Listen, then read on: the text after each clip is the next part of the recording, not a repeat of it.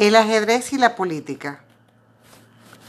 Al igual que en las tácticas del ajedrez, la búsqueda del poder político pone en funcionamiento un sinnúmero de reglas asociadas con aspectos indispensables del razonamiento que marcan la diferencia a la hora de conquistar un triunfo y aunque no existan fórmulas extrapolables entre un resultado y otro, nuestra capacidad intuitiva permite deducir cuando un jugador o un político está haciendo un manejo correcto de los fundamentos, desde la apertura, el desarrollo de las piezas, los diferentes ataques a su adversario y la defensa hermética de su rey.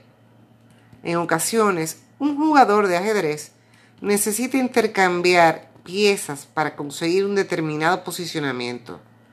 Asimismo, un líder político tiene que poseer la suficiente frialdad, paciencia, preparación y astucia para saber de forma oportuna cuándo sacrificarse y cuándo debe avanzar, sobre todo si está en marcha un proceso en contra del reloj para ganar una partida de ajedrez u obtener un triunfo electoral.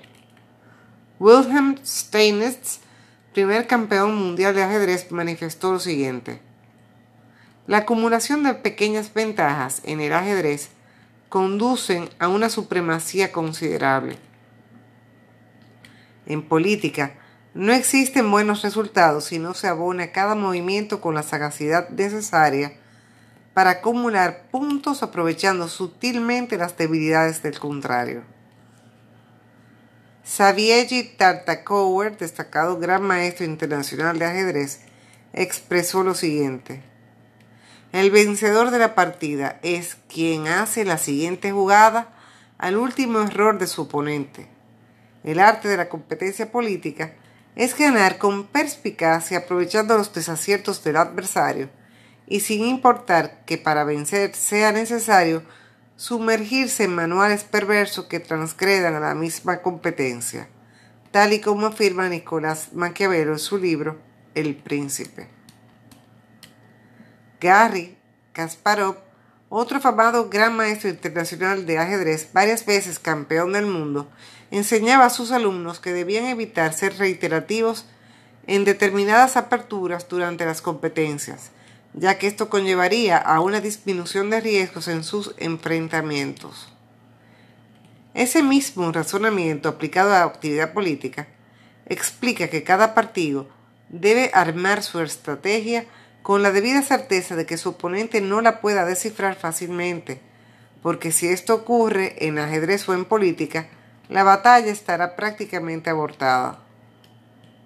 Cuando hacemos una analogía de todo lo descrito y lo comparamos con una campaña política, podemos perfectamente identificar las funciones de cada pieza en el tablero y su semejanza con los actores que compiten en una contienda electoral y cumplen determinada misión dentro de la misma.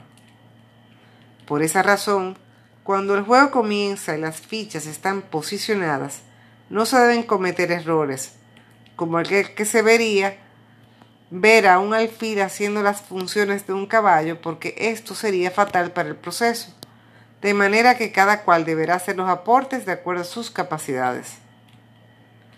Cada pieza del ajedrez debe actuar de manera coordinada y cada dirigente político tiene la obligación de cumplir con su rol.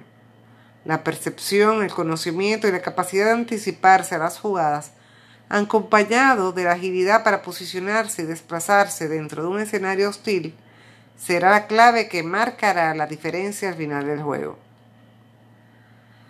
Los caballos, ágiles en sus movimientos zigzagueantes, tienen la facultad de saltar e introducirse en el campo de batalla contrario.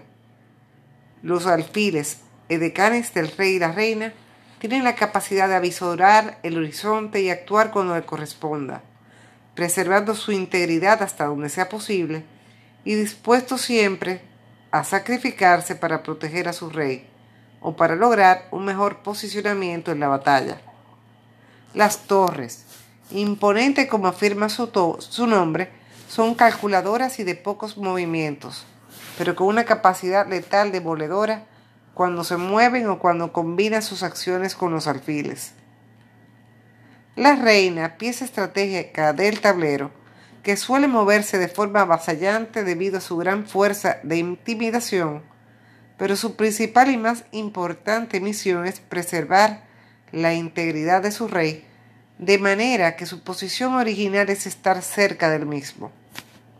Entre tanto, el resto del equipo deberá proteger a la reina como su segundo bien más preciado, ya que si ésta desaparece del escenario, el juego estará prácticamente perdido.